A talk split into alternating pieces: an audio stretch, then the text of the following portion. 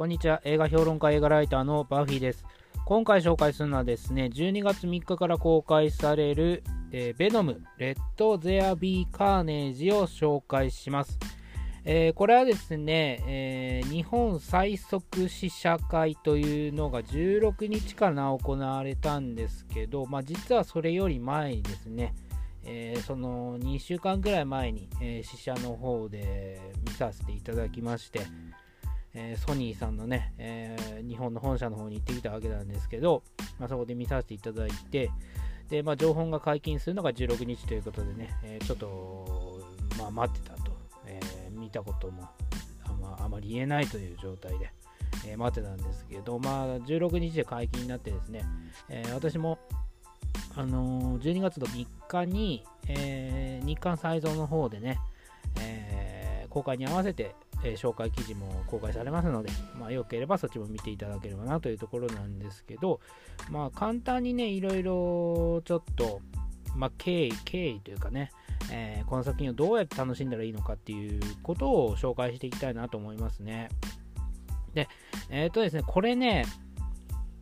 あのまあ、お分かりの通り続編なんですよね。2018年の、まあ、ベノムの続編になるんですけど、まあ、このソニーピクサーピクチャーズっていう会社はですね、このベノムっていうキャラクターに対しての、まあ、思い入れっていうのがすごい強くてですね、というのも、まあ、ちょっと時間を遡ること、まあ、2002年ですよね。えー、サムライミが、まあ、スパイダーマン、だからまあ映画が公開されたのが2002年だからもっと前からになるんですけど、だから約20年ぐらい前ですね。あの、サムライミ版のスパイダーマンの1作目が公開された2002年、えー、実はですね、あのー、まあ、表向きはベノム出てきませんよね。ベノムになるそのエディ・ブロックというキャラクターも出てきませんけど、これ実はですね、カットされてるんですけど、エディ出てくるんですよ、1作目に。で、まあ、本編ではカットされてしまってるんですけど、まあ、セリフの中でもですね、まあ、エディの存在を匂わすようなニュアンスっていうのは何回か出てきたりしてたんですよね。だからまあ存在はしていたと。で、満を持してまあ2008年ね、あの出てきたわけなんですけど、スパイダーマン3でね。でも本来は、まあ、2ぐらいで出したかったんじゃないかなと思いますね。まあ、1作目でちょっとチラ出しして、まあ、2作目でがっつりベノムを出すというような方向性で考えていたんじゃないかなと個人的には思ってます。で、これなぜかというとですね、ソニーはとにかくベノム出したかったんですよね。で、まあなんでかっていうと、まあ、その単純にその見た目がすごいね、あの、どおどおどろおどろしいっていうかね、なんか、えー、ちょっとクリーチャーっていうか、まあ、デザイン的に結構かっこいいですから、まあ、商品展開をしやすいと。まあ、全体的にそのスパイダーマンの敵ってちょっと地味めになってっちゃうんで、あのベノムを出すことでちょっと派手感を出したいっていうのがあってベノムをどうしても出したかったんですね。で商品展開もさせたかった。だからソニーはずっとベノムを出したかったんですよ。だから1作目の、えー、サムライ版の1作目が公開された後からもすぐに続編の企画とかも出たんですけど、ベノムを出そうっていう、まあ、出す、出さないっていう、その、なんだろう、あの、サムライミ側とね、えー、ソニーピクチャーズ側のごたごたっていうのは実はその頃からありまして、だけど、あの出なかったし、その1作目でカットされたって何でかっていうと、まあ、1作目に関してはちょっとバランス的なものでカットされたのかもしれないけど、あのサムライミっていうのはあの、スパイダーマンのファンではあるんですよね。あのずっと前からスパイダーマンのファンであって、まあ、さあの作者のね、まあ、スタンリーとはもう10年ぐらいの、その時点で10年ぐらいの中だったんですよ。で、実はその前に、あのスパイダーマンの映画化の前に、あのまあ、前かちょっと重なる部分があるんですけど、マイティー・ソーの映画化企画っていうのもちょっと進めようとしてたんですよね、サムライミ監督で。で、だからその時はソニーピクチャーズでマイティー・ソーを作ろうとしてたのかなっていうところなんですけど、あのそういったあの経緯もありまして、サムライミとはサムライミとそのスタンリーっていうのは何回か会ってた中で、えー、スタンリーじゃない、えー、スタンリーじゃない、えー、とサムラえーと、サムライミっていうのは、スパイダーマンファンではあるんですけど、あくまでクラシックなスパイダーマンファン。あのまあ、オーソドックスなっていうか、なんだろうな、そのベドムっていうキャラクターはですね、1988年に初登場したんですね。で、その後に90年代に入って、どんどんまあ人気が増していって、活躍していってます。ピンオフという形で、まあ、単独の作品とかも出ていったわけなんですけど、あのー、まあ、割と新しめのキャラクターなんですよ。で、それまでのスパイダーマンの敵っていうのは、まあ、ご近所トラブルみたいなね、そんな延長線上だったんですよ。まあ、科学者が、えー、悪に染まってしまうとかね、科学者がま実験中にまあ事故に遭って、ちょっとおかしくなってしまうとか、えー、強盗がなんか武装して、まあ、手作り武装して、えー、ヴィランになるとかね、えー、そういったなんかテイストの敵が多かったわけですよ。で、それに対して、このスポーンの作者のトッド・マン・クァーレンっていう人が、あのベノムというキャラクターを開発して、えー、出したことによって、ちょっと一気にトーンが変わってしまったんですよね、スパイダーマン自体の。シリーズ自体のね。えー、今まではそうさっき言ったちょっとご近所トラブルの延長線上だったみたいなものが、急になんか宇宙から来た存在による、まあ、ちょっとドロドロした戦いみたいな感じになっていってしまったと。で、さらに言えば今回出てくるカーネージとかも出てくるし、ベノム系のなんかぐちゃぐちゃしたやつがいっぱい出てくると。そういうのが、あの、侍味としては、まあ嫌だったんでしょうね。だから出したくないと。ベノム私は嫌いですよという、まあ、スタンスであったんですよ。だけど、まあ、この侍もね、ソニーに、えー、ソニーのもとで映画作ってますからね、えー、そこまで言えないと。だから本来であれば2でベノム出して、3ぐらいでカーネージも出そうと思ってたんじゃないですかね。これはちょっと勝手な想像ですけど、まあ、カーネージも出す予定だったんですよ。えー、だけど、あのー、まあ、ごたごたして、結局、ベノムが出たのが2008年のスパイダーマン3。で、スパイダーマン3っていうのが、あの、キャラクターがいっぱい出てくるわけですね。あのサンドマンと、えー、グリーンゴブリンの息子のハリーの、えー、変身したんでニューゴブリン。で、さらさらにそれに加えて、えー、ベノムと。で、さらに言えば、スパイダーマン自身も、まあ、ちょっと黒く染まってしまってじその、自分の中の闇と戦うみたいな感じで、だからそれも含めると4人っていう感じになってしまって、あのー、まあ、ただでさえね、あのー、敵キャラクターが多い中でベノムを出したし、ベノムっていうのは宇宙から来る存在っていう、ちょっと異質なもの、今まで描いてきたものとはちょっと違うトーンの、えー、キャラクターであるだけに、かなり散らかったっていうことがあります。で、2008のスパイダーマン3は、えー、それがあって、ちょっと、どっちつかずっていうか、まとまりに欠けるんですよね。で、それで失敗作っていうラグインを押されてしまうことが多くって、で、だからそれをね、サムライミは分かっていたからやりたくなかったんですね、自分の作品の中では。でも、ソニーは、えー、それやりたかったと。だからあのスパイダーマン3でベノムが出ると決まったあたりからもうすでにですね、スピンオフ企画はもう出したんですよ。ベノムを主人公にしたスピンオフ企画をやるっていうことはもう発表してたんですね。えー、ウィキペディアとかに見る、ウィキペディアとかで見ると、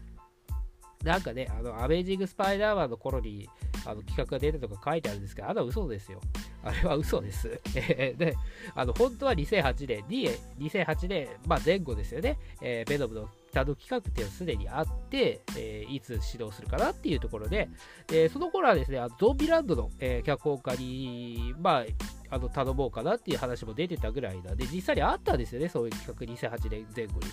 だから、あの、ウィキペディアは信用しないようにしてくださいね。えー、ちょっと余談なんですけど。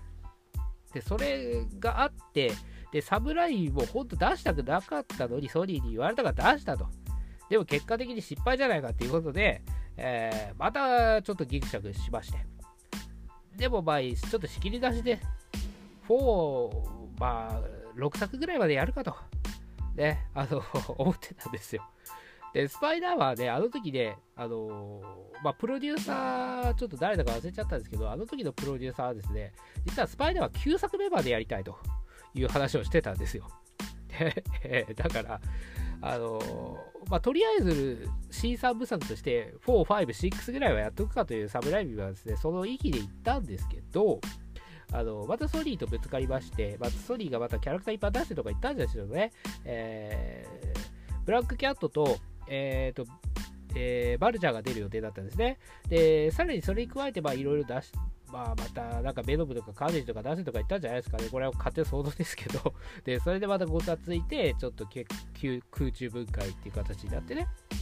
で、スパイダーマン自体もアベージングスパイダーマンとしてリブートされることで、えー、サムライはスパイダーマン、ちょっと事実上終わってしまったということで、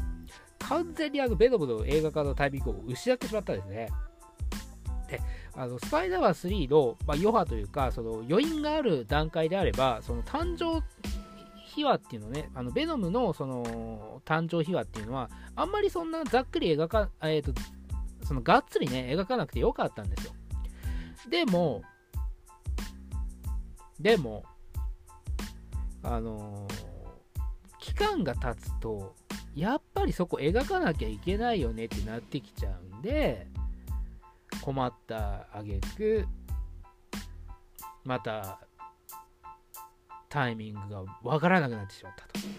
で、2018年になってしまったんですね。1作目が公開されるのがね。で、まあ、例えば、まあ、ハルクとかもそうですよ。ハルクもね、あの、アンリーがね、えー、まあ、もっと言えば、まあ、超人ハルクとかドラマもあるけど、まあ、それは置いといて、まあ、ハルクっていう映画をアンリーが撮りましたけど、まあ、その時に誕生秘話っていうのががっつり描いていたものだから、あの、インクレディブル・ハルクの時はもう本当になんか、ざっくりでしたよね。描き方。あの、どうやってハルクになったかっていう、ね、あのー、その前の段階の話はもうざっくり描かれたんで、まあ、あれでよかったんですよ。だからソニーはね。ああいう風にして、だからあれもソニーですよね。あのインクレディブ・ハルクもソニーだから、ああいう風にしたかったんですよ。あのベノムの誕生秘話は、まあ、スパイダーマン3で、まあ、ちょこちょこってやったんで、まあ、プラスアルファでやるぐらいで、えー、とにかくいきなりもう話に突入したかった。で、そこでカーネージとぶつけることで、あのー、いきなりそのベノムとカーネージの対決を描き方描きたかったっていうのが本音なんですよね。だけどそれができないタイミングが悪いということで、あのまたベノムの誕生秘話をやらないといけないっていうことで、2018年にベノム1作目が公開されて、またベノムをやったと。でも誕生秘話っていうのは、まあ、ある程度のね、時間を割くし、主人公と、まあ、主人公の葛藤とかも描かれるものだから、ある程度の時間いると。で、そこにカーネージをいきなり投入してしまうと、うん、またね、なんか、その、ちょっともったいなくなってしまうと。いうことで、1作目にライオットという、えー、ヴィランを出したわけですね。で、それと同時に、まあ、壇上秘話で、ベノムを受け入れて、どう生きていくのかっていう、その前前段階まで、えー、描くことで、今回の、この、ベノム、レッドビア、レッド・ゼア・ビー・カーネージで、やっと、カーネージ出しましたよ、というね、この長い期間、ソニーがもうね、やりたくてしょうがなかったことなんですよ、これはね。だからもう、このカーネージとベノムがその映画というメディアっていうか、このものにおいて、あの対決するという構造というか、その映像がね、見れる見れるっていうか、まあ、そこまで作り上げたこと自体がまず喜ばしいことだということを理解した上で見るとねすごいありがたみがあるかもしれないですね。で ソニーここまであの諦めずにやってくれてありがとうと思えるかもしれないです。でまあこれはねいろいろちょっとまあ、公開時期とかもね、コロナで延期になっちゃったりして、モービスが本当は最初に、えー、最初じゃない、その前にやる予定だったんだけど、モービスよりベノムの 2, 2作目の方が先にやってしまったんで、これ時系列とか、ちょっと関係性がちょっとよくわからなくなってくるんだけど、まあ一応ね、いろんな可能性とかも提示されたなっていうところもあって、まあこれはネタバレになってしまって、これ言えなくなってるんですけど、だから言えないんですけど、えー、スパイダーマンとの関係性に関してもちょっとあのー、展開を見せるというようなところもあります。でですね、えー、まあ、今回もそうなんです、まあ、前回もそうですけど、えーとまあ、スパイダーマンが、まあ、一応今のところ不在という状況でね、今、えー、まあ、前はなんかソニー、ソニーピクチャーズマーベルなんとかっていうので、あのすごい長たらしい、あのなんかあのシリーズ名だったんですけど、今まあすっきりしてですね、ソニースパイダーマンユニバースになりました。だから SS、えーと、SSU っていうね、えー、ものになったんですけど、いきなり前はあのマーベルになってたんですけど、今回もスパイダーマンってがっつり入ってますからね、えー、スパイダーマン取り入れていく気満々だっていうことはあるんですけど、あのその中で、なんだろうな、あのまあ、とりあえず今のところスパイダーマン不在ということで、ベノムをその位置に置いておきたいんですね。ヒーローっていうか、まあ、ちょっとなんだコミカルなね、スパイダーマンっていうの原作もそうだし、まあ、映画とかも結構そういった面を見せるんですけど、あのコミカルなキャラクターなんですけど、ね、あのどっちかっていうとね、スパイダーマンっていうのはね。だからスパイダーマンが不在な分、まあ、ベノムをベノムにスパイダーマン要素として、そういう、まあ、ちょっとおしゃべりなキャラクターにしてみたりっていうね、えー、そういう工夫をして、まあ、ちょっと、まあ、原作で言うと、ベノムなんてそんなしゃべるおしゃべりするキャラクターじゃないですからね。まあ、シリーズにもよると思いますけど、えー、あんまり喋らないですよね。まあ、喋りますけど、えー、まあ、12歳ぐらいの知能しかないっていう設定らしいんで、えー、なんか、ハルクみたいな感じだと思うんですね、喋り方としてはね。だからそんななんかペチャクチャおしゃべりして、あのワイワイガヤガヤするようなキャラクターじゃないんですけど、この映画に関してはそういう描き方がされてるんですよ。でそれなんでかっていうと、やっぱりスパイダーマンがいない分、あのスパイダーマンのキャラクター要素っていうのをこのベノム自体に、えー、当て込んでいるというようなところが強いのかなと私は感じてますね。でそれで、えー、今回もそう、まあ、前回もそうなんですけど、あのー、ちょっと恋愛要素っていうか、あのアンっていうね、えー、元恋人が出てきますよね、エディのね。で、あのエディと、えー、エディとアンの、えー、関係性がどう進展するのか進展しないのかっていうね、その、この独特の距離感。これがなんかちょっと、あの恋愛映画的というか、まあ、ラブコメ要素的な部分があって、そこがね、アンディ・サーキスね、今回の監督も、えー、この先は恋愛映画だよと言ってる、まあ、要因だったりもするんですけど、まあ、それもね、ちょっとね、今回脚本家、まあ、前回もそうなんですけど、脚本家がですね、えー、このベノムの他にですね、えー、50 Shades of Grey っていうね、あのすごい SM の、えー、SM っていうとなんか軽いんですけど、えー、まあ、映画のね、脚本をやってたり、えーと、ウォルト・ディズニーの約束っていう映画の脚本もやってるんで、あのな独特の関係性っていうのを描くのうまいんですよね、この脚本家ね。だからそういう、なんだろう、恋愛映画におけるちょっと独特の男女の距離っていうのを、えー、このベノムとね、えー、エディの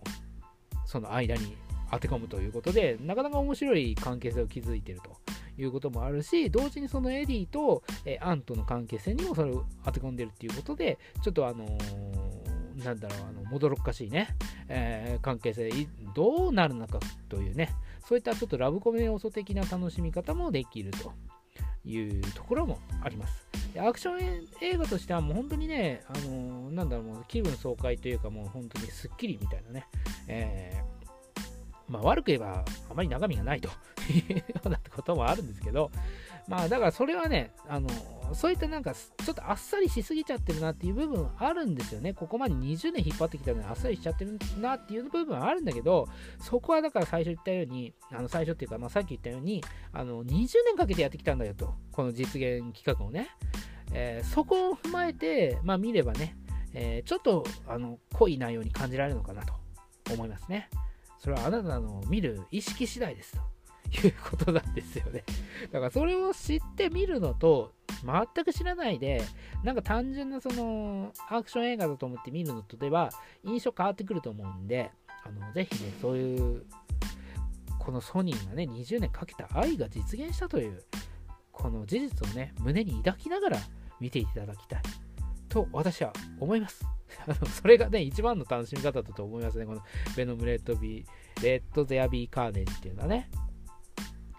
まあ、あとはね、あのー、これはまあ、一応まあネタバレっちゃネタバレなんですけど、これはちょっとで、ネタバレで言わないでくださいとはまだ言われてないんで言ってもいいと思うんですけど、このベノムとカーネージが戦う過程においてですね、過程というか、まあ、戦って途中とか、まあ、そんな感じなんですけど、あの、2000年、いつだったかな、2010年以降ぐらいですね、あのベノム VS カーネージという、まあ、新しいシリーズが、えー、短編であったんですけど、その中でですね、トキシーというキャラクターが誕生するんですね。で、このトキシーというキャラクター、ちょっと正義感の強い人物に寄生したことで、割と正義寄りなキャラクターになってくるわけなんですよ。で、今回ですね、そいつが出るのか出ないのかという、えー、側面から見るのも面白いかもしれないですね。というのも、そのマリガっていうキャラクターが出てくる、マリガ刑事というキャラクターが出てくるんですけど、この人はですね、トキシになるんですよ、原作でね。この人がなるのかならないのかと。それは私は言いませんけど、えー、それをもうあの見ながらあ、見ながらっていうか感じながら、まあ、考えながらね、えー、この人なるのかなということを思いながら見るのも面白いかなというところもありますね。まあそんな感じでしょうかね。まあスパイダーマンとの関係性については思いっきりネタバレになってしまうんで言いませんけど、えー、これも一つのね、あのー、まあ結構驚くような展開になるのかなというところですね。まあどうやってあそこがつなげるのかっていうのはなかなか疑問なんですけどね。まあそれを踏まえてね、えーまあ、いろんな楽しみ方ができる、えー、ベノムの続編レッド・ゼア・ビー・カーネージャ、えー、12月3日から公開されるので、ぜひ、えー、劇場で見に行ってください。それでは、また。